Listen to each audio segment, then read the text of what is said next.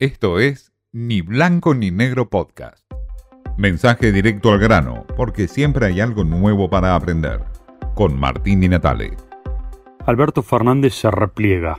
Está el acto de diferentes sectores del peronismo, de la CGT, del kirchnerismo duro, el presidente no asiste, se repliega en la Quinta de Olivos. Ni siquiera se presenta en la Casa Rosada.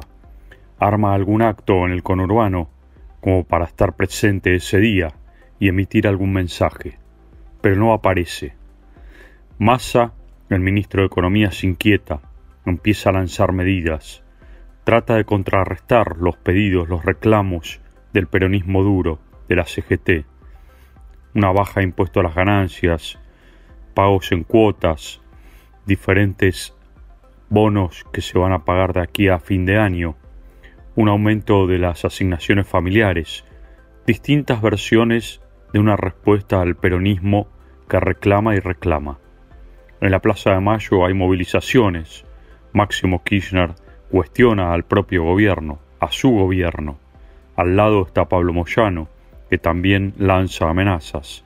En otros sectores está la CGT, que también emite diatribas en ese día de la lealtad y los movimientos sociales, por su lado, en la matanza, con algunos cuestionamientos de fondo hacia el gobierno nacional y las políticas sociales.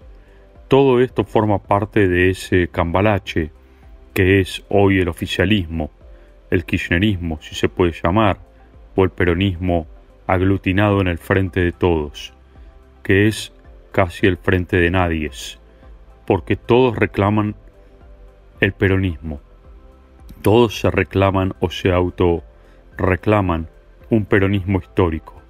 Nadie sabe quién es más peronista que quién. Algunos emiten respuestas, otros se meten en el silencio de esa quinta de olivos o de la Casa Rosada. Todo esto forma parte hoy de lo que es un peronismo disgregado.